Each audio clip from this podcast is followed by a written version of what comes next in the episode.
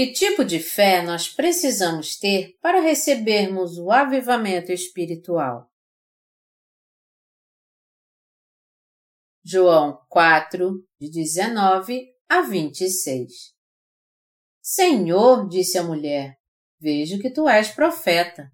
Nossos pais adoravam neste monte, vós, entretanto, dizeis que é em Jerusalém é o lugar em que se deve adorar. Disse-lhe Jesus, Mulher, podes crer-me que a hora vem, quando nem neste monte nem em Jerusalém adorareis o Pai. Vós adorais o que não conheceis. Nós adoramos o que conhecemos, porque a salvação vem dos judeus. Mas vem a hora, e já chegou, em que os verdadeiros adoradores adorarão o Pai em espírito e em verdade, porque são estes que o Pai procura para seus adoradores. Deus é espírito e importa que os seus adoradores o adorem em espírito e em verdade. Eu sei, respondeu a mulher, em que há de vir o Messias chamado Cristo. Quando ele vier, nos anunciará todas as coisas. Disse-lhe Jesus: Eu o sou, eu que falo contigo. Vocês almoçaram bem hoje? Um rapaz acabou de me contar o testemunho de como ele foi salvo do pecado através do Evangelho da Água e do Espírito. E eu dei graças a Deus por ver a obra da salvação que o próprio Jesus operou em sua vida. Eu agradeci a ele muito mais, pois quem salvou aquele irmão foi nosso Senhor que veio pelo Evangelho da Água e do Espírito. Além disso, Jesus é aquele que te salvou também de todos os seus pecados pelo Evangelho da Água e do Espírito. Nessa hora, o tema da palavra que eu quero compartilhar com vocês é o seguinte: Que tipo de fé nós devemos ter diante de Deus para sermos levados a um avivamento espiritual? No texto bíblico deste capítulo, vemos Nosso Senhor falando com uma mulher junto a um poço na cidade de Samaria. Enquanto conversava com Jesus, aquela mulher pôde ver que ele sabia tudo sobre sua vida e conhecia seus pecados. Então disse ela ao Senhor: Nossos pais adoraram neste monte, porém os judeus dizem que o lugar onde se deve adorar é Jerusalém. O Senhor disse a ela então: Mulher, podes crer-me que a hora vem quando nem neste monte nem em Jerusalém adorareis o Pai. Vós adorais o que não conheces.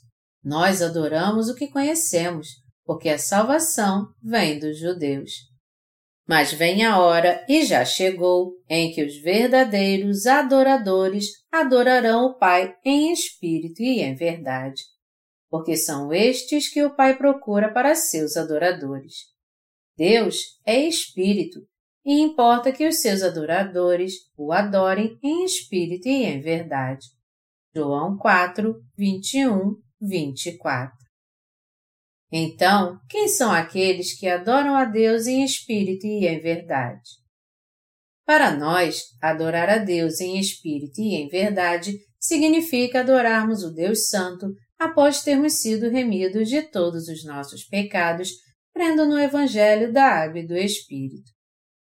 Quando Jesus disse que temos que adorar a Deus em espírito e em verdade, ele quis dizer que primeiro temos que nos tornar sem pecado, crendo no Evangelho da Água e do Espírito dado pelo Deus Santo, e só depois adorá-lo. A adoração espiritual se refere à adoração sincera dos santos que creem no Evangelho da Água e do Espírito de coração. Aqueles que adoram a Deus em espírito e em verdade são os que receberam em seu coração a remissão de pecados por crerem no Evangelho da Água e do Espírito, e que adoram a Deus porque também receberam o Espírito Santo. Você crê no Evangelho da Água e do Espírito de coração?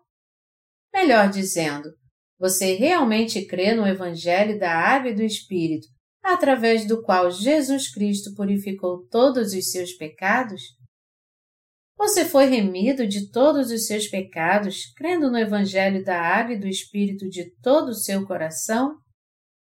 Deste modo, Deus está nos dizendo para crermos na verdade do Evangelho da Água e do Espírito e adorá-lo em espírito e em verdade. Temos que estar com aqueles que creem no Evangelho da Água e do Espírito dado por Deus para que possamos adorá-lo em espírito e em verdade. Deus está dizendo que Ele está à procura de pessoas que tenham essa mesma comunhão e fé. Por isso que aqueles que adoram a Deus em espírito e em verdade procuram sua igreja. E mesmo que estejamos longe da igreja, podemos ter comunhão com a igreja de Deus em nossa mente e nosso coração. Nós podemos compartilhar nossa fé e ter comunhão uns com os outros através da nossa literatura, porque ela é única para todos nós. Nossos colaboradores em outros países podem se corresponder através de cartas e e-mails. Deus Pai está procurando agora aqueles que receberam a remissão de pecados crendo no Evangelho da Água e do Espírito dado por Jesus e por aqueles que o adoram em espírito e em verdade. A mulher samaritana sabia que o Messias viria a essa terra e disse ao Senhor que quando ele viesse, ele lhes diria toda a verdade. Jesus, naquela hora então, disse à mulher: Eu o sou, eu que falo contigo. Eu sou o Messias que vocês estavam esperando. Ele disse mais: Este é o momento de se adorar em espírito e em verdade. Nós agora podemos nos achegar a Deus e adorá-lo em espírito e em verdade.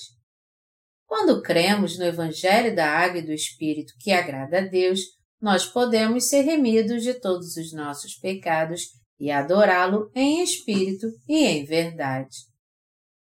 Deus disse que aceitaria a adoração oferecida por aqueles que tivessem fé e o glorificassem.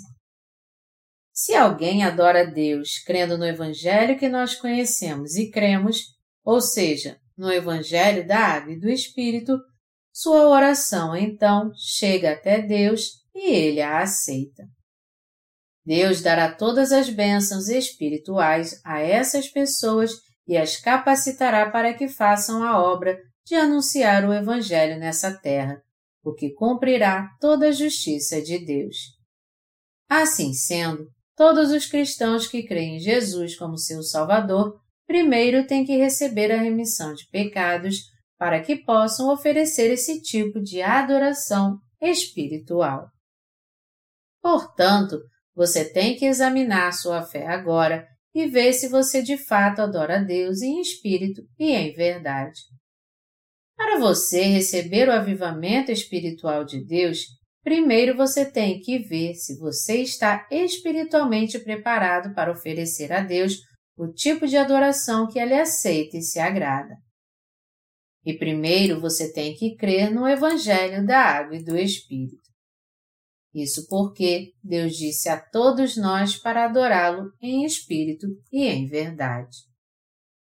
Todos nós podemos nos tornar filhos de Deus crendo no Evangelho da Água e do Espírito que ele nos deu. Todos os cristãos hoje em dia buscam receber a remissão de pecados em seu coração, crendo em Jesus como seu Salvador. Mas muitos deles não conhecem o Evangelho da Água e do Espírito. Isso porque eles não sabem nada sobre o plano de salvação de Deus oculto no Antigo e no Novo Testamento. Como é que o povo de Israel foi salvo do pecado nos dias do Antigo Testamento, então? Os israelitas tinham seus pecados purificados indo ao tabernáculo. Havia uma casa de Deus em Israel onde o povo podia ter comunhão e ser purificado diante de Deus dos seus pecados. Ali, aqueles que reconheciam que haviam pecado contra Deus ofereciam sacrifícios de animais a Ele. Hoje, também existe um lugar onde nós podemos adorar a Deus crendo na palavra do Evangelho da Água e do Espírito. É a reunião da família de Deus que se tornou uma só crendo no Evangelho da Água e do Espírito. Este lugar é a Igreja de Deus. Nos dias do Antigo Testamento, quando alguém do povo de Israel pecava, ele tinha que levar um animal para ser sacrificado no tabernáculo. Ele então passava seus pecados para ele, impondo suas mãos sobre sua cabeça, derramava seu sangue e o entregava ao sacerdote. Então, o sacerdote, com o dedo, tomará do sangue da oferta e o porá sobre os chifres do altar do holocausto. E todo o restante do sangue derramará à base do altar. Tirará toda a gordura, como se tira a gordura do sacrifício pacífico. O sacerdote a queimará sobre o altar como aroma agradável ao Senhor, e o sacerdote fará expiação pela pessoa, ele será perdoado. Levítico 4, de 30 a 31. Essa era a oferta do pecado do sistema sacrificial. O povo de Israel recebia a remissão de pecados oferecendo esse tipo de sacrifício.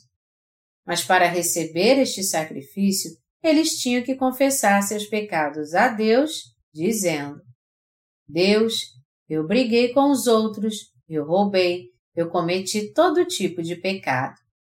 Eles então tinham que impor suas mãos sobre o animal do sacrifício e passar seus pecados para ele. Só então seus pecados podiam ser passados para a cabeça do animal do sacrifício.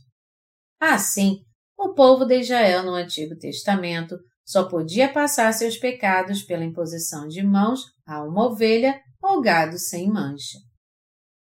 Os pecados do povo no Antigo Testamento eram passados para a cabeça do sacrifício pela imposição de mãos. Foi este o método que Deus estabeleceu para a salvação. Levítico 1, de 1 a 4 e 4, de 20 a 39. Todo o sistema sacrificial do Antigo Testamento é uma sombra do Evangelho da Água e do Espírito que o Senhor nos deu no Novo Testamento. Todo ritual do sacrifício do Antigo Testamento é uma sombra do Evangelho da Água e do Espírito de que fala o Novo Testamento. Vamos ver aqui como o povo de Israel recebia a remissão de pecados no Antigo Testamento. Este mundo foi dividido em duas eras. A primeira antes da vinda de Jesus e a segunda após sua vinda. A era antes da vinda de Jesus é chamada de Antigo Testamento, e a era subsequente ao cumprimento do ministério de salvação de Jesus, isto é, após ele ter vindo a essa terra ter sido batizado, ter morrido na cruz para pagar os pecados do mundo e ter salvado a humanidade ao ressuscitar dos mortos, é chamada de Novo Testamento. Assim, a história da humanidade foi dividida em duas eras. Uma antes do advento de Jesus a essa terra e outra após seu advento. A era que nós estamos vivendo agora é a do Novo Testamento, onde já se passaram dois mil e seis anos desde a vinda de Jesus a essa terra. Hoje em dia nós usamos a sigla AD, Anno Domini, palavras gregas que significam no ano do nosso Senhor, como base para o nosso calendário. O mundo todo usa este calendário, filipinos e americanos, chineses, tailandeses, norte-coreanos e esquimós. Por mais que alguém tente, ninguém pode ser remido do seu pecado por seu próprio esforço. A remissão de pecados do homem é realizada quando ele crê no Evangelho da Água e do Espírito que o Senhor nos deu. Embora nosso Senhor tenha nos dado a verdade do Evangelho da Água e do Espírito quando ele veio a essa terra, muita gente neste mundo ainda não conhece essa verdade. Isso quer dizer que ainda há muitas pessoas que irão receber a remissão de pecados quando elas ouvirem este Evangelho. Então, se nós pregarmos o Evangelho para elas, elas serão salvas. Para que nós venhamos a ter uma compreensão correta e precisa do Evangelho da Água e do Espírito que o Senhor Jesus cumpriu, temos que analisar o método e a maneira pelas quais Deus apagou os pecados daqueles que viviam antes da vinda de Jesus. Está escrito no Antigo Testamento que a remissão de pecados foi alcançada oferecendo sacrifícios a Deus. Vamos voltar para a palavra de Deus e ver o capítulo 4 de Levítico. Vamos voltar para Levítico 4, de 27 a 31. Se qualquer pessoa do povo da terra pecar por ignorância, por fazer alguma das coisas que o Senhor ordenou que se não fizessem, e se tornar culpada, ou se o pecado em que ela caiu lhe for notificado, trará por sua oferta uma cabra sem defeito pelo pecado que cometeu, e porá a mão sobre a cabeça da oferta pelo pecado e a imolará no lugar do holocausto. Então, o sacerdote com o dedo tomará do sangue da oferta e o porá sobre os chifres do altar do holocausto, e todo o restante do sangue derramará à base do altar. Tirará toda a gordura, como se tira a gordura do sacrifício passivo. O sacerdote a queimará sobre o altar como aroma agradável ao Senhor, e o sacerdote fará expiação pela pessoa e lhe será perdoado. Deste modo, o povo do Antigo Testamento oferecia sacrifício a Deus pelos seus pecados. Deus é santo. Então, para fazer sua santidade conhecida a todos, ele nos deu as palavras contidas na lei e faz com que o homem tenha consciência dos seus pecados. Vamos analisar primeiro os nossos pecados através dos Dez Mandamentos. O Senhor deu a todos nós dez estatutos. Não terás outros deuses diante de mim. Não farás para ti imagem de escultura, nem semelhança alguma do que há em cima nos céus, nem embaixo na terra, nem nas águas debaixo da terra. Não tomarás o nome do Senhor teu Deus em vão, porque o Senhor não terá por inocente o que tomar o seu nome em vão. Lembra-te do dia de sábado para o santificar. Honra teu pai e tua mãe, para que se prolongue os teus dias na terra que o Senhor teu Deus te dá.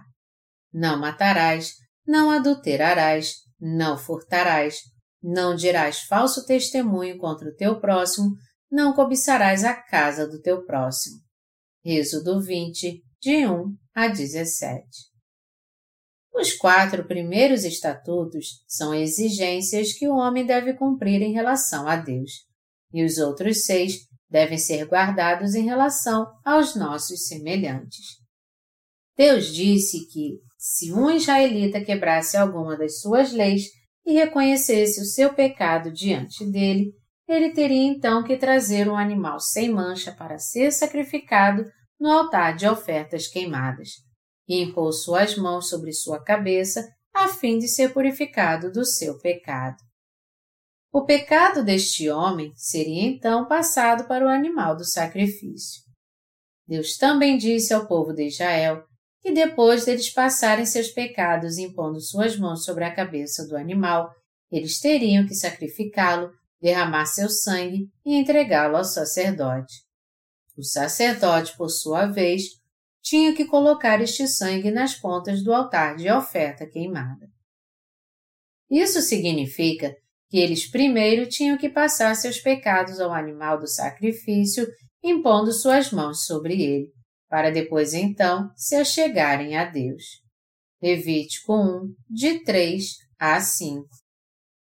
Deus é santo, e se quisermos estar na Sua presença, temos que saber se pecamos contra Ele ou não.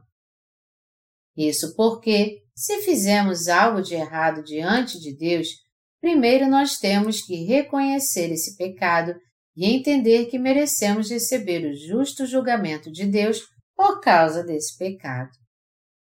Mesmo que para nós algo não pareça pecado, temos que entender que, segundo os estatutos da lei de Deus, isso é uma iniquidade e merece ser condenada. É por isso que a Bíblia diz: se qualquer pessoa do povo da terra pecar por ignorância, por fazer alguma das coisas que o Senhor ordenou se não fizessem, e se tornar culpada. Levítico 4, 27. Isso mostra que, mesmo quando o povo pecava, eles não sabiam que aquilo era pecado. Por quanto tempo eles pecavam desse jeito. Eles cometiam transgressão até morrerem. Sempre que o povo de Israel, na época do Antigo Testamento, cometia algum pecado, eles tinham que levar um animal para ser sacrificado diante de Deus e impor suas mãos sobre a sua cabeça para serem purificados. Deus prometeu que os seus pecados seriam passados ao animal do sacrifício e expiados quando eles impusessem suas mãos sobre a sua cabeça. Os pecados do povo estão escritos na própria consciência, assim como no livro do juízo no reino de Deus. E já que seu pecado está escrito nestes dois lugares, eles têm que purificá-los em ambos. Todos são atormentados pelo pecado justamente porque eles estão escritos na tábua do seu coração. Pessoas que estavam bem ficam tristes e deprimidas de uma hora para outra porque seus pecados estão escritos em seu coração. No Antigo Testamento, Deus deu ao povo de Israel o sistema sacrificial a fim de que eles fossem salvos do pecado. Quando o israelita levava um animal para ser sacrificado, impunha as suas mãos sobre a sua cabeça e confessava: Senhor, eu cometi este e este pecado. Os pecados do seu coração eram passados ao animal do sacrifício segundo o sistema sacrificial dado por Deus. Por isso que quando alguém sacrificava a Deus a carne e o sangue de um animal em seu lugar, Deus o perdoava dos seus pecados. Era assim que todos no Antigo Testamento eram remidos dos seus pecados. O sacerdote no Antigo Testamento pegava o sangue do sacrifício de quem estava oferecendo e o colocava nas quatro pontas do altar de oferta queimada. Ele fazia isso porque Deus disse: Porque a vida da carne está no sangue. Eu vou-lo tenho dado sobre o altar para fazer expiação pela vossa alma, porquanto é o sangue que fará expiação em virtude da vida. Levítico 17, 11 E também está escrito que, com efeito, quase todas as coisas, segundo a lei, se purificam com sangue, e sem derramamento de sangue não há remissão. Hebreus 9, 22 A vida está no sangue. O sangue tinha que ser colocado nas pontas do altar de oferta queimada, e isso significa que o animal do sacrifício levava os pecados daquele que o oferecia e pagava o preço pelos seus pecados. Deste modo, o animal do sacrifício no Antigo Testamento dava sua vida para levar os pecados dos israelitas. Aqueles animais recebiam seus pecados e morriam em seu lugar. Em outras palavras, cada pecador no Antigo Testamento tinha que passar seus pecados ao animal do sacrifício, impondo suas mãos sobre a sua cabeça, imolando-o, derramando seu sangue e entregando-o ao sacerdote. Este então passava parte do sangue nas pontas do altar de oferta queimada, derramava o restante no chão, o cortava em pedaços, queimava sua carne e sua gordura no altar de oferta queimada e oferecia tudo a Deus. Só então Deus aceitava aquele sacrifício. Através deste sistema sacrificial do tabernáculo, Deus encontrou uma maneira de resolver o problema do pecado de toda a humanidade. Deus não pode simplesmente nos dizer: Você cometeu um pecado? Bom, eu vou declarar com meus lábios que você é justo e esse pecado não vai mais existir. Isso porque Deus é perfeito e justo. Então, para que os pecados do povo fossem apagados, eles tinham que ser passados sem falta ao animal do sacrifício e sua vida sacrificada. Somente quando os pecados de alguém eram condenados de modo justo, tendo como preço a vida do animal, é que ele podia dizer que o juízo do pecado havia acabado e receber a remissão de pecados. Os coreanos perdoam tanto que, mesmo quando alguém faz algo contra eles, eles dizem: Tudo bem, não se preocupe com isso. Nós coreamos, perdoamos tudo assim com muita naturalidade. Mas o verdadeiro perdão pode ser conseguido de Deus assim? A não ser que paguemos o preço do pecado para Deus, nunca conseguiremos o verdadeiro perdão. Deus é justo. Ele é totalmente reto. Pelo fato de Deus ser amor e justiça, ele estabeleceu o sistema sacrificial para apagar os pecados do homem de modo perfeito, segundo as duas exigências do amor e da justiça. E ele fez o povo passar seus pecados para a cabeça do animal do sacrifício e sacrificá-lo segundo a lei. Deus ama o homem e é por isso que ele aceitou um sacrifício justo que é oferecido transferindo os pecados para o animal do sacrifício, imolando e queimando. Nos dias do Antigo Testamento, Deus tornou sem pecado os que creram nesse sacrifício justo. O povo do Antigo Testamento também pecou dia após dia durante toda a sua vida. Quantos pecados o povo cometia num só dia? Se alguém pecasse de manhã amaldiçoando outra pessoa, ele tinha que trazer uma ovelha ou um bode ao tabernáculo e oferecê-lo em sacrifício para expiação. Mas vamos dizer que depois de ter oferecido o sacrifício, este homem encontrou uma linda mulher voltando para casa e pecou, desejando-a em seu coração. Isso significa que ele pecou novamente. Então, ele tinha que trazer uma outra oferta de sacrifício. Por isso que o povo de Israel no Antigo Testamento criava animais como ovelhas, bois e bodes para expiar seus pecados. Eles criavam muitos animais para oferecer sacrifícios a Deus, não somente para comê-los. Mas já que eles pecavam todos os dias, como este sacrifício para expiação teria um fim?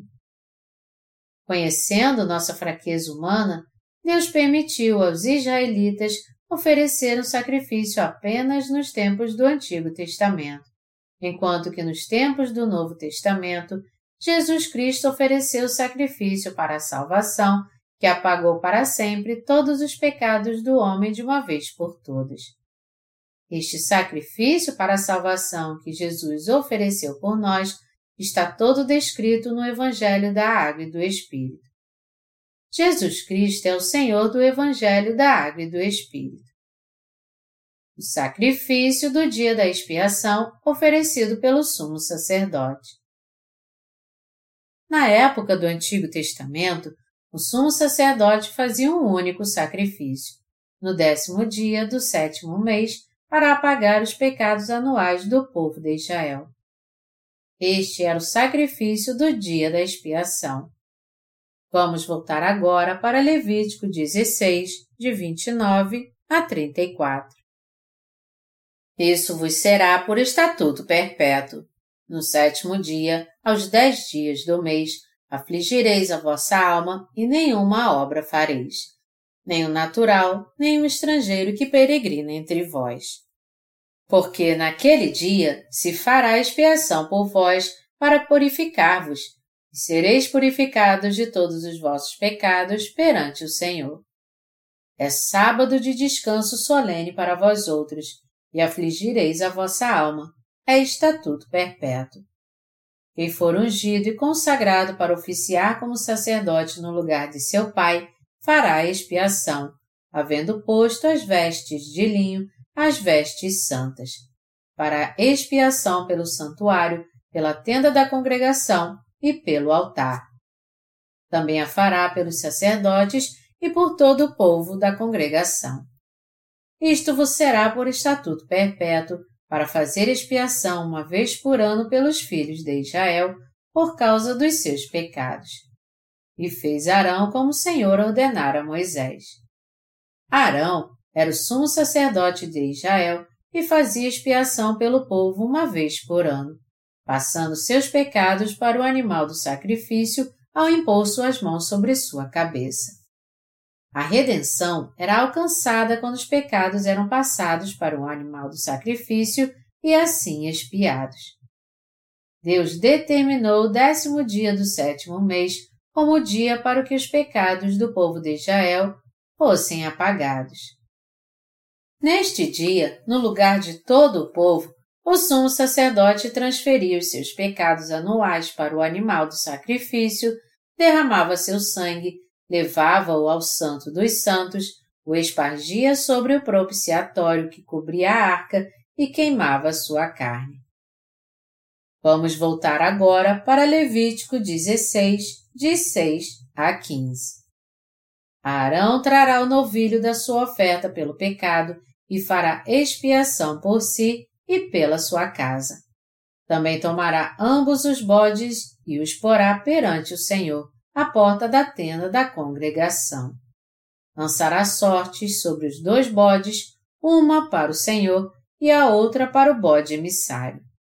Arão fará chegar o bode sobre o qual cair a sorte para o Senhor e o oferecerá por oferta pelo pecado.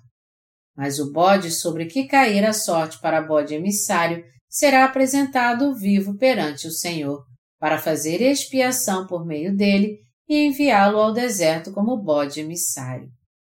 Arão fará chegar o novilho da sua oferta pelo pecado e fará expiação por si e pela sua casa. Imolará o novilho da sua oferta pelo pecado. Tomará também, de sobre o altar, um incensário cheio de brasas de fogo diante do Senhor e dois punhados de incenso aromático bem moído e o trará para dentro do véu. Porá o incenso sobre o fogo perante o Senhor, para que a nuvem do incenso cubra o propiciatório que está sobre o testemunho, para que não morra. Tomará do sangue do novilho e com o dedo o aspergirá sobre a frente do propiciatório, e diante do propiciatório aspergirá sete vezes do sangue com o dedo. Depois, imolará o bode da oferta pelo pecado, que será para o povo, e trará o seu sangue para dentro do véu, e fará com que o seu sangue, como fez com o sangue do novilho, asperge-lo-á no propiciatório e também diante dele. Para que o sumo sacerdote transferisse todos os pecados anuais dos israelitas em seu lugar, ele e sua família tinham que receber a remissão de seus pecados primeiro. Então, o sumo sacerdote primeiro pegava o novilho como animal para o seu sacrifício e de sua família, e passava seus pecados para ele, impondo suas mãos sobre sua cabeça. Depois de sacrificar este animal, ele levava seu sangue ao Santo dos Santos e o aspergia diante do propiciatório e sobre ele. Era assim que ele oferecia oferta pelo seu pecado. Depois disso, ele trazia dois bodes para o meio de toda a congregação de Israel e lançava sorte sobre eles, separando um como oferta a ser oferecida a Jeová e outro para ser oferecido pelo povo. Arão primeiro confessava os pecados dos israelitas, impondo suas mãos sobre o animal do sacrifício para depois oferecê-lo a Deus, imolá-lo, derramar seu sangue, levá-lo ao santuário e espargi-lo sobre o propiciatório sete vezes. Quando o sangue era espargido, as campainhas de ouro nas abas ao redor do manto do sumo sacerdote, Êxodo 28, 34, soavam sete vezes consecutivamente. Depois de oferecer sacrifício a Deus, Arão então trazia o outro bode. Vamos ver agora Levítico 16, de 20 a 22. Havendo, pois, acabado de fazer expiação pelo santuário, pela tenda da congregação e pelo altar, então, para chegar o bode vivo. Arão porá ambas as mãos sobre a cabeça do bode vivo e sobre ele confessará todas as iniquidades dos filhos de Israel todas as suas transgressões e todos os seus pecados, e os porá sobre a cabeça do bode e enviá-lo-á ao deserto, pela mão de um homem à disposição para isso. Assim, aquele bode levará sobre si todas as suas iniquidades para a terra solitária, e o homem soltará o bode no deserto. Pelo fato de Arão oferecer o primeiro sacrifício dentro da casa de Deus, e o povo de Israel não podia ver o que acontecia lá dentro, mesmo que eles estivessem bem junto a ela. As cortinas de linho no átrio do tabernáculo tinham dois metros e meio de altura, e a maioria das pessoas não conseguia ver além das cortinas. Por trás dessa cortina ficava o altar de oferta queimada e a pia de bronze, e depois da pia ficava o tabernáculo, isto é, o santuário. Quando Arão passava pelo véu do santuário, os israelitas não podiam ver nada que ele fazia lá dentro. Havia outra pequena sala dentro do tabernáculo para que o povo de Israel não visse o que Arão estava fazendo naquela hora.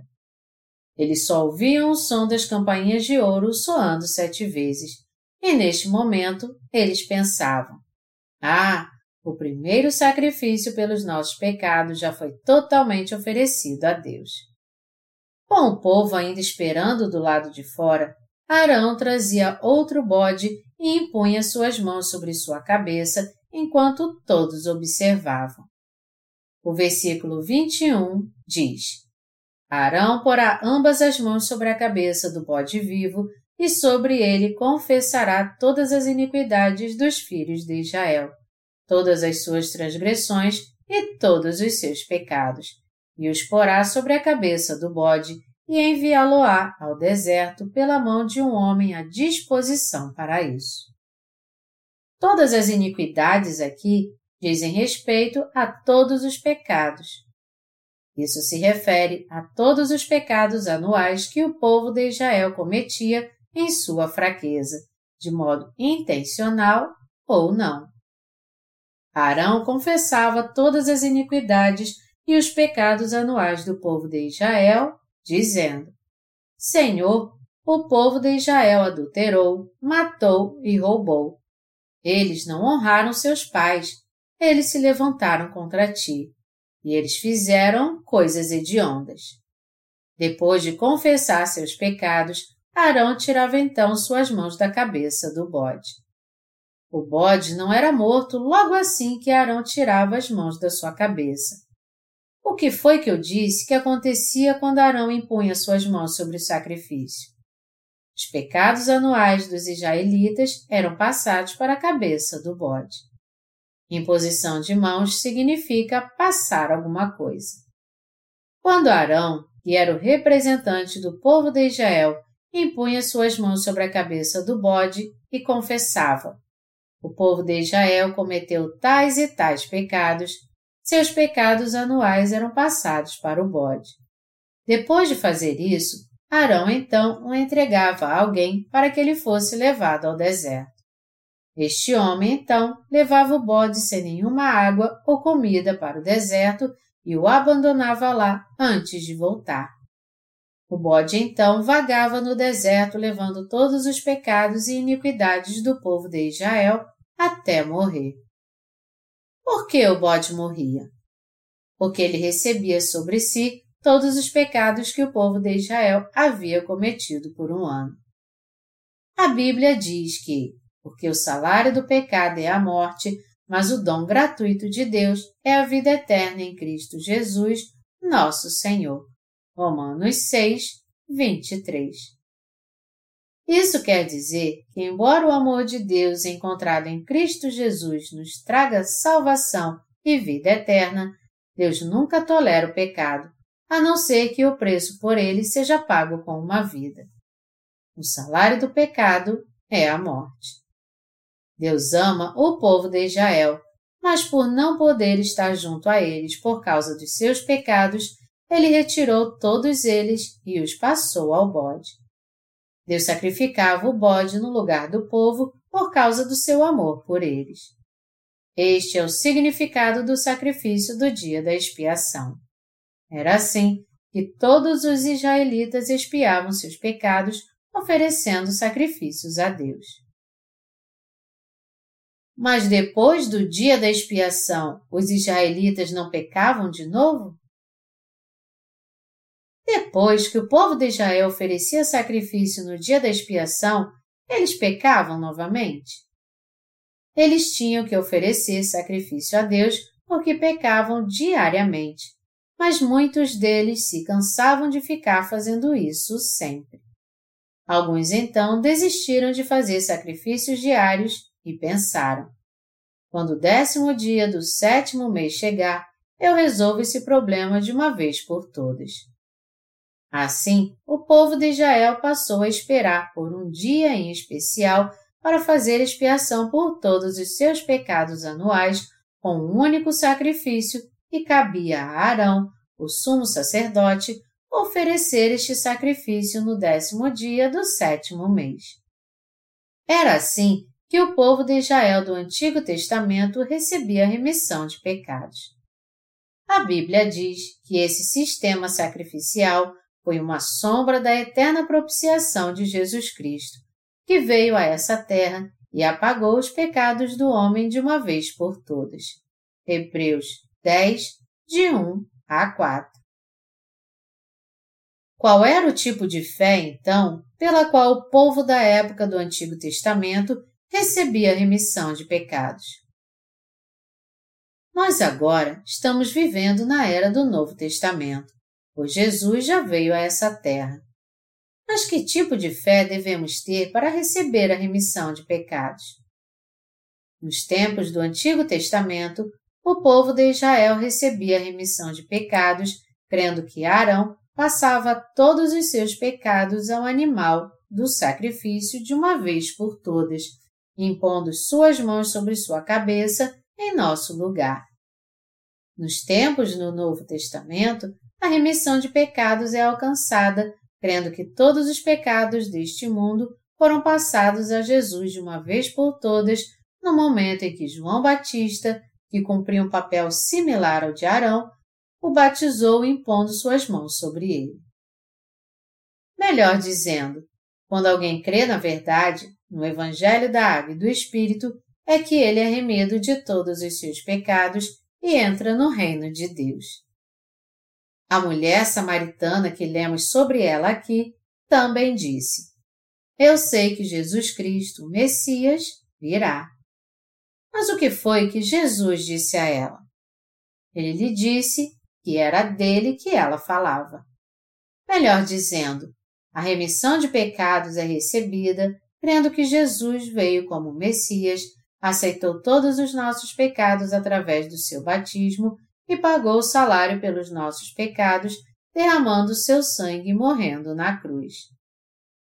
Vamos voltar para Mateus 3, de 13 a 17.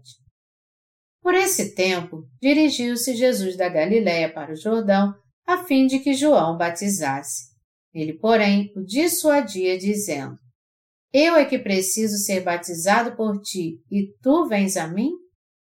Mas Jesus lhe respondeu: Deixa por enquanto, porque assim nos convém cumprir toda a justiça. Então ele o admitiu.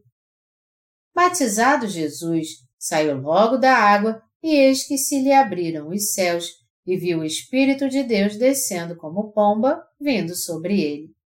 E eis uma voz dos céus que dizia: Este é o meu filho amado, em quem me comprazo. Jesus foi gerado e nasceu da Virgem Maria. E segundo as instruções do anjo Gabriel, ele foi chamado de Jesus.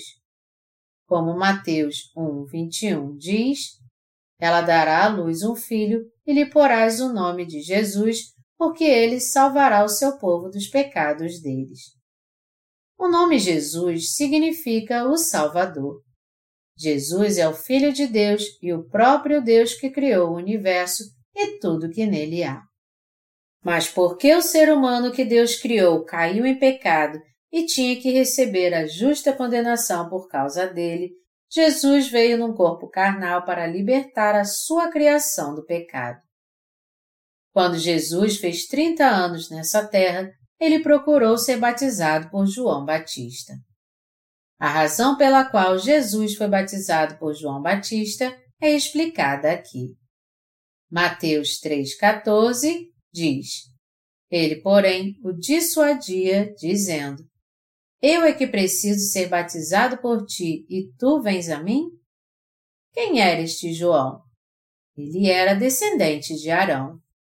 Um sumo sacerdote exercia sua função dos 30 aos 50 anos. Quando o sumo sacerdote fazia 50 anos, ele deixava o sacerdócio. E quando ele passava o sacerdócio ao seu filho, impondo suas mãos sobre ele, esse filho iniciava a função de sumo sacerdote para representar o povo de Israel. Quando este sumo sacerdote chegava aos 50 anos, ele passava o sacerdócio ao seu filho também. O ofício do sumo sacerdócio foi passado de geração a geração até chegar a um homem chamado João Batista. Foi Deus quem enviou João Batista a essa terra e o separou para ser o representante da humanidade. Nós podemos ver isso olhando a genealogia de João Batista e o que Jesus disse sobre ele. O pai de João Batista era Zacarias. Como está escrito em Lucas, Zacarias era descendente de Arão e um sacerdote da ordem de Abias, um dos netos de Arão. Lucas 1, 5 e 1 Crônicas 24, de 1 a 10. Jesus procurou ser batizado por João Batista aqui porque ele era o representante da humanidade e o último sumo sacerdote do Antigo Testamento. Portanto, foi João Batista que passou os pecados deste mundo a Jesus ao batizá-lo. Por que Jesus foi ao Rio Jordão? Para ir ao encontro de João Batista para aceitar nossos pecados, assim como o bode do Antigo Testamento. Foi por isso que Jesus quis ser batizado por João Batista no Rio Jordão e ele, por sua vez, teve que batizá-lo. E quando Jesus apareceu de repente e disse a João Batista: Me batize, ele reconheceu quem era Jesus e disse: Eu preciso ser batizado por ti e tu vens a mim? Nós podemos ver aqui que a função de João Batista era diferente da de Jesus Cristo. Quem é o maior entre os dois? Jesus Cristo, o Filho de Deus que veio como Salvador do homem, ou João Batista, o maior de todos os homens? Não é óbvio que o Filho de Deus é maior? Mas Jesus abaixou sua cabeça perante João Batista e disse: Deixa por enquanto porque assim nos convém cumprir toda a justiça. Mateus 3, 15. Você tem que me batizar para passar os pecados do mundo todo para mim.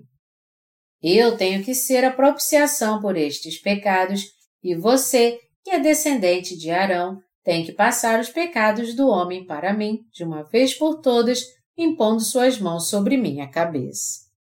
Quando você me batizar, eu poderei salvar todos os seres humanos dos seus pecados e da condenação. Portanto, você tem que aceitar fazer isso agora. Todos neste mundo pecaram e irão pecar até o dia da sua morte. O povo de Israel trazia sacrifícios de animais a Deus por causa dos seus pecados e das suas culpas.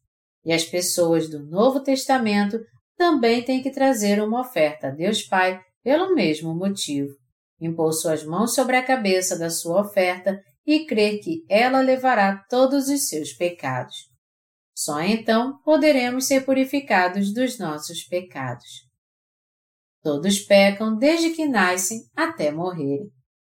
Para ser bem sincero, todos nós temos cometido pecados em nossa vida até agora.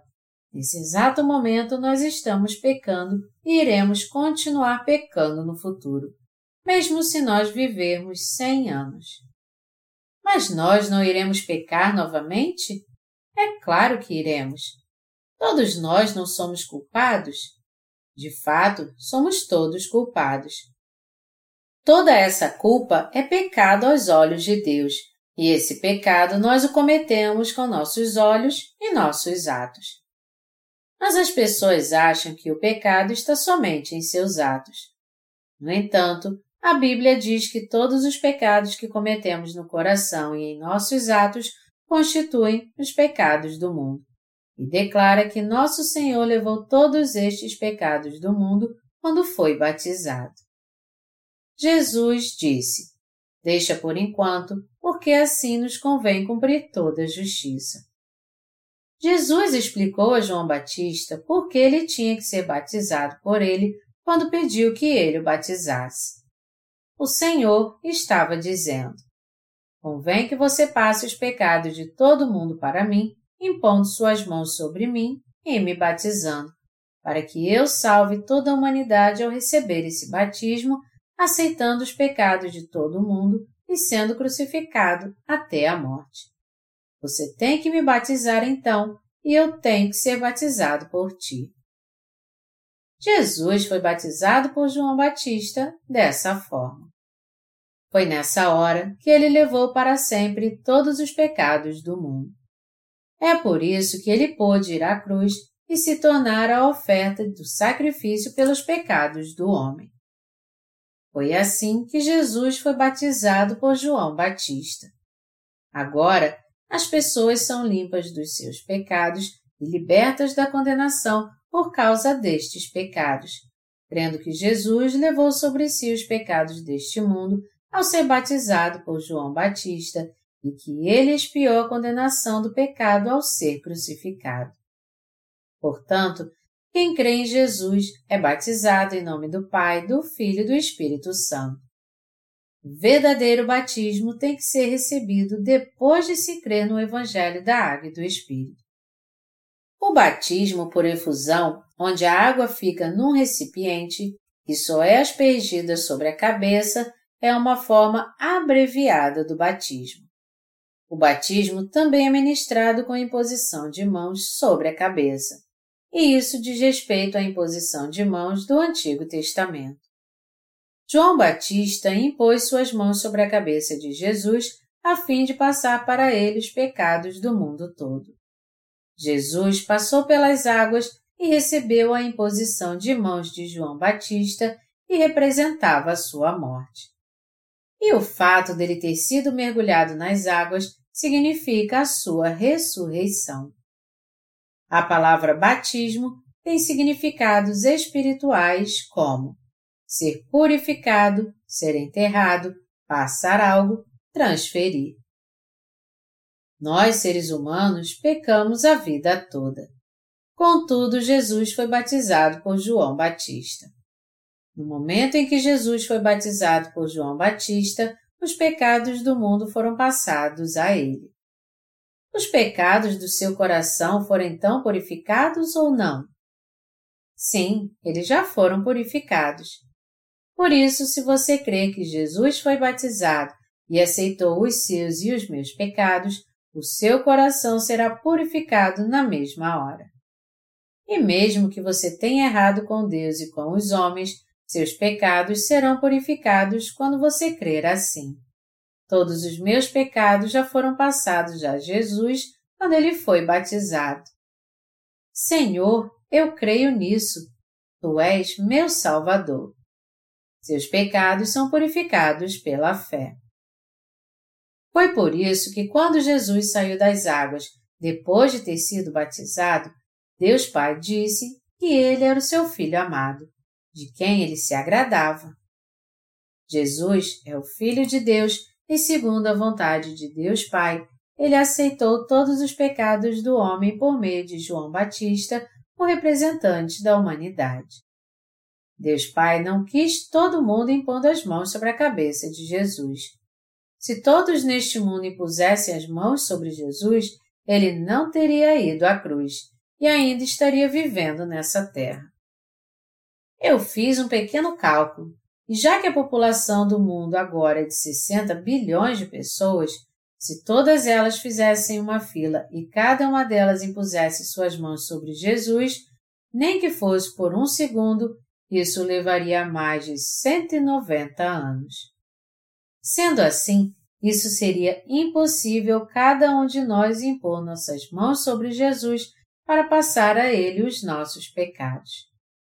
Ao invés de fazer isso, então, Jesus sabiamente separou um representante para a humanidade. E ao ser batizado pela imposição de mãos deste representante, ele aceitou todos os pecados do homem de uma vez por todas. Jesus É o Cordeiro de Deus que tirou os pecados do mundo. E ele é o Salvador da humanidade, e levou seus pecados e derramou seu precioso sangue. Vamos voltar agora para a palavra de Deus. João 1, 29 diz: Eis o Cordeiro de Deus que tira o pecado do mundo. Por Jesus ter recebido o batismo de João Batista, aos olhos de Deus, ele se tornou o bode expiatório, aceitou todos os pecados deste mundo e teve que morrer. Jesus levou os pecados do mundo. Assim como o bode expiatório levava os pecados do povo de Israel na época do Antigo Testamento, quando Jesus recebeu o batismo, ele aceitou os pecados do mundo e cumpriu todas as coisas de modo perfeito. É por isso que até agora ele carrega os pecados do mundo. Todos os pecados que cometemos até o dia deste planeta desaparecer são os pecados do mundo. Melhor dizendo, cada pecado que cometemos desde o berço até a cova, desde a hora que nascemos até sermos enterrados, pertencem aos pecados do mundo. Já que Jesus levou os pecados do mundo, os pecados dos seus pais não estavam incluídos neles também? É claro que estavam. E os pecados dos seus filhos? Eles não estão incluídos também? Todos eles estão, sim. E os pecados que você cometeu no passado muito distante? Esses pecados estão incluídos também. De fato, todos eles foram passados a Jesus. Em suma, Jesus levou todos os seus pecados de uma vez por todas, até os que você vai cometer no futuro. E já que Deus ama não apenas você, mas todos neste mundo, ele aceitou todos os pecados do homem de uma só vez. Jesus tornou possível a todos serem salvos apenas crendo nele como seu Salvador. Este é o amor maravilhoso de Deus pelo qual ele nos preparou a salvação. Um dia após ter batizado Jesus, João Batista disse: Eis o Cordeiro de Deus que tira o pecado do mundo. João 1, 29. Jesus se tornou o Cordeiro de Deus. Por ter aceitado os pecados do mundo, é que ele pôde ser crucificado depois. Os pecados do mundo foram passados a Jesus quando ele foi crucificado ou não? É claro que foram. Então, já que os pecados do mundo foram passados a Jesus e já que o salário do pecado é a morte, Jesus tinha mesmo que morrer ou não? Ele realmente tinha que morrer. Só se ele morresse na cruz e ressuscitasse dos mortos ao terceiro dia é que você e eu poderíamos ser salvos. Jesus foi batizado, levou os pecados do mundo, morreu na cruz, nos salvou e por isso é crendo nele que somos libertos de todos os nossos pecados. Todos eles são apagados e nos tornamos filhos de Deus para entrar no céu. Nós temos que dar muita importância ao fato de Jesus ter tirado os pecados do mundo. O Senhor levou até os pecados que cometeremos no futuro. E mesmo que nós não mereçamos nada de Jesus, mesmo que não tenhamos muito a oferecer a Ele e nada que possamos fazer por Ele, quando cremos nele, nós somos remidos de todos os pecados do nosso coração. Não é por merecimento próprio que nós recebemos a salvação, mas só porque cremos em Jesus. Você e eu alcançamos a justiça pelo fato de crermos em Jesus de coração e porque o que ele fez por nós representa a verdadeira salvação. Foi assim que a salvação veio até nós. Depois de levar os seus e os meus pecados através do seu batismo, aonde Jesus foi levando todos os pecados do mundo. Vamos voltar para a palavra agora. João 19, de 17 a 18, diz: Tomaram eles, pois, a Jesus e ele próprio, carregando a sua cruz, saiu para o lugar chamado Calvário, Gólgota em hebraico, onde crucificaram e com ele outros dois, um de cada lado e Jesus no meio. Jesus foi crucificado. Mas por que Jesus teve que ser crucificado? Porque ele recebeu os pecados do mundo por meio do seu batismo. Jesus teve que carregar seu próprio corpo na cruz porque o salário do pecado é a morte. Foi por isso que ele teve suas mãos e pés pregados na cruz. E devido a isso, todo o sangue que havia em seu coração foi derramado. Que isso aconteceu? Jesus foi condenado por todos os nossos pecados porque ele os recebeu a todos sobre si ao ser batizado. Ele foi crucificado por causa disso. João 19, de 28 a 30, prossegue dizendo: Depois, vendo Jesus que tudo já estava consumado para se cumprir a Escritura, disse: Tenho sede. Estava ali um vaso cheio de vinagre. Embeberam de vinagre uma esponja e, fixando-a num caniço de isopo, lhe achegaram à boca. Quando, pois, Jesus tomou o vinagre, disse: Está consumado. E, inclinando a cabeça, rendeu o espírito. Amados irmãos, quando Jesus morreu na cruz, ele disse: Está consumado. Ele veio a essa terra para nos tornar sem pecado e completou sua obra sendo batizado por João Batista e derramando seu sangue até a morte na cruz. Vamos ver Hebreus 10, de 5 a 18 agora.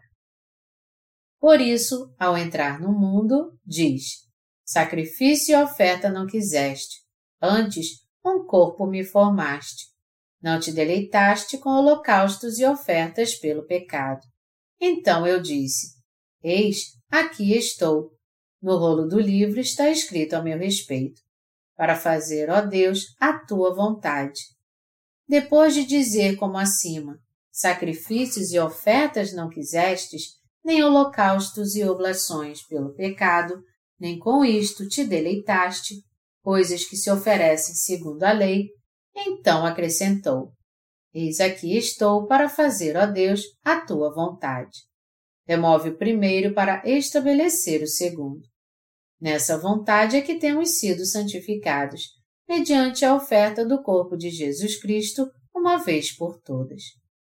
Ora, todo sacerdote se apresenta dia após dia a exercer o serviço sagrado e a oferecer muitas vezes os mesmos sacrifícios, que nunca jamais podem remover pecados. Jesus, porém, tendo oferecido para sempre um único sacrifício pelos pecados, assentou-se à destra de Deus, aguardando daí em diante até que os seus inimigos sejam postos por estrados dos seus pés.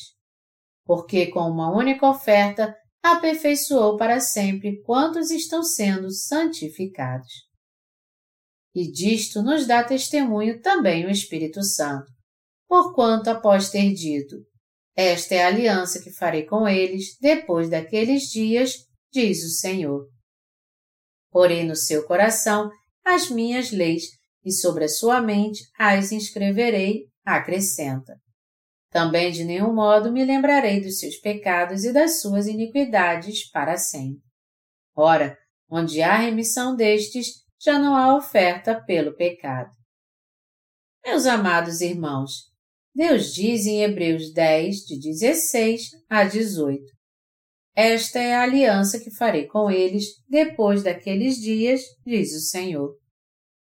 Porei no seu coração as minhas leis e sobre a sua mente as inscreverei, acrescenta. Também de nenhum modo me lembrarei dos seus pecados e das suas iniquidades para sempre. Ora, onde há remissão destes, já não há oferta pelo pecado. Por que Deus disse isso? O Senhor disse isso para explicar que após ter vindo a essa terra e realizado a nossa salvação de uma forma perfeita através do seu batismo e da cruz, Deus fez uma aliança conosco, prometendo que Ele colocaria a lei da sua salvação no coração daqueles que crescem no Evangelho da Água e do Espírito. Deus também disse que nunca mais se lembraria dos nossos pecados e iniquidades. Por quê? Porque o Senhor disse: Eu apaguei todos os seus pecados. Eu não levei todos os seus pecados quando fiz 30 anos vivendo nessa terra? Não é isso que está escrito aqui? Tudo o que eu fiz quando vim a essa terra está na Bíblia. E você ainda não ouviu nem ouviu falar sobre isso? Deus pôs uma nova lei no coração daqueles que creem nisso. O Senhor nunca mais se lembra de nenhum dos nossos pecados. E por quê? Porque quando ele veio a essa terra, ele levou todos os nossos pecados ao ser batizado por João Batista, foi condenado à morte na cruz, ressuscitou dentre os mortos ao terceiro dia e agora está assentado à direita do trono de Deus. Por ele ter se tornado nosso Salvador, por ele ter apagado todos os nossos pecados, ele eliminou todos esses pecados, mesmo que os crentes sejam imperfeitos. Por isso que Deus diz que não se lembra mais dos nossos pecados. Vocês creem nisso, amados irmãos? Deus também diz no versículo 18: Ora, onde há remissão destes, não há mais oferta pelo pecado. Isso quer dizer que Deus remiu os pecados deste mundo. Assim como os pecados anuais do povo de Israel eram passados ao bode expiatório pela imposição de mãos do sumo sacerdote no Antigo Testamento, quando Jesus foi batizado nessa terra, ele levou sobre si todos os pecados para sempre. Você consegue entender isso? Você é um ser humano ou um animal? Jesus não levou os pecados dos animais.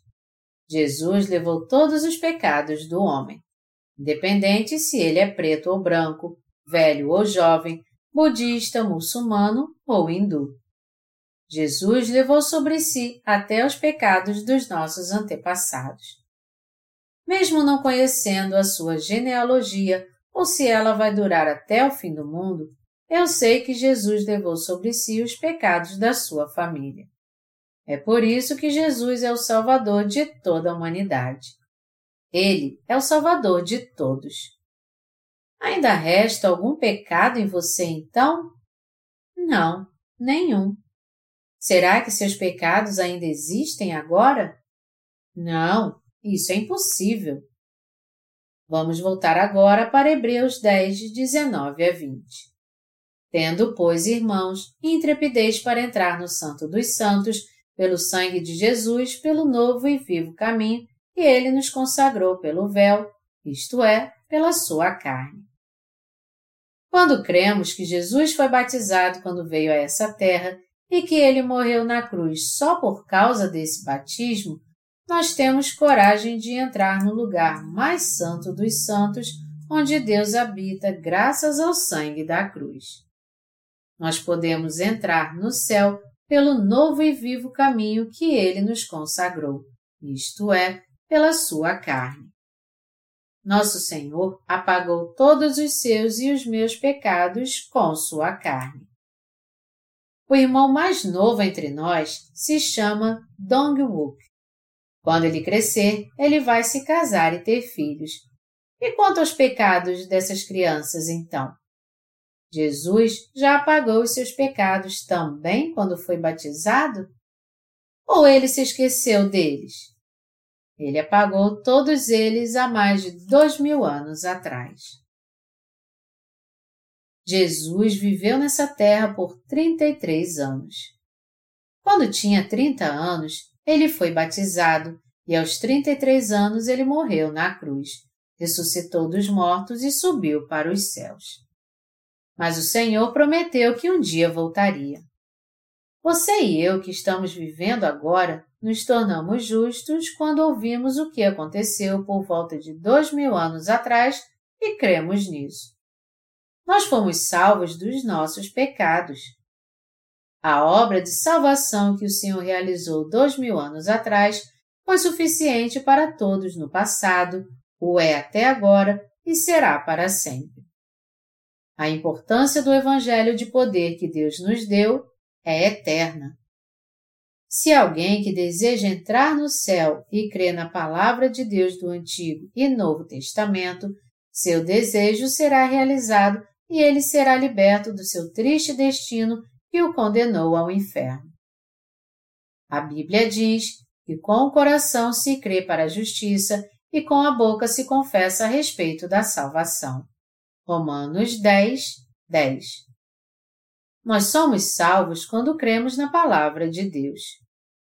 Tendo, pois, irmãos, intrepidez para entrar no Santo dos Santos, pelo sangue de Jesus, pelo novo e vivo caminho que ele nos consagrou pelo véu, isto é, pela sua carne.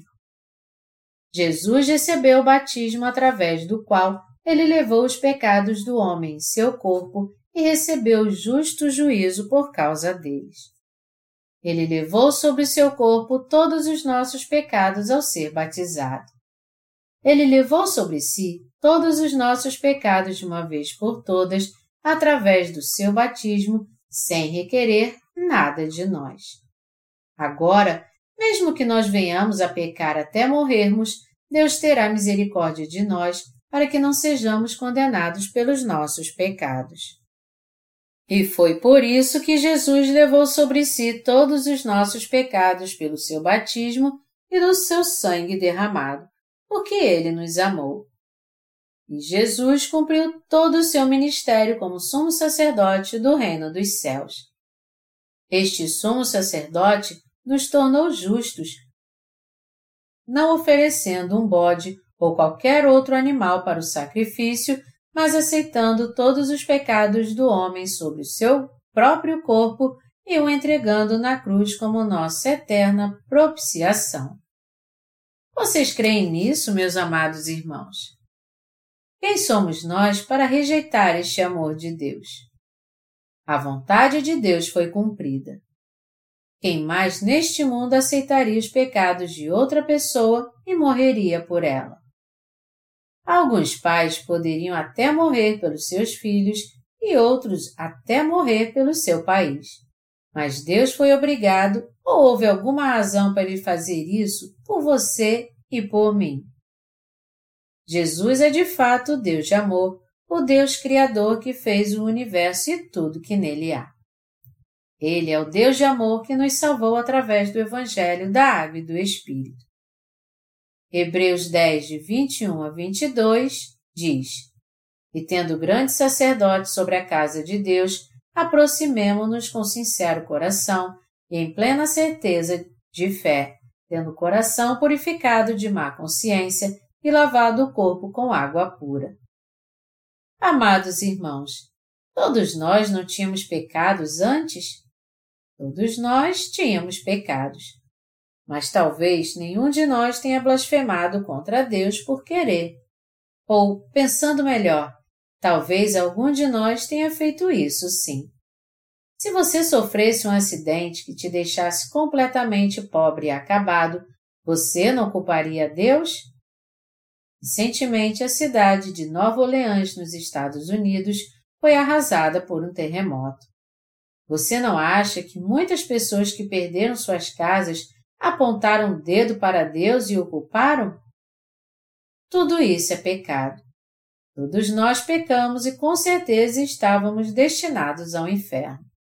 Mas apesar disso, o Senhor não purificou o nosso corpo e o nosso coração com água limpa? Ele não apagou os nossos pecados de uma vez por todas ao ser batizado?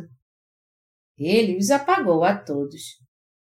Jesus recebeu todos os nossos pecados de uma vez por todas através do seu batismo. O corpo dos que creem nisso foi purificado com água limpa, e por isso eles podem se achegar a Deus agora com um coração puro e cheio de fé.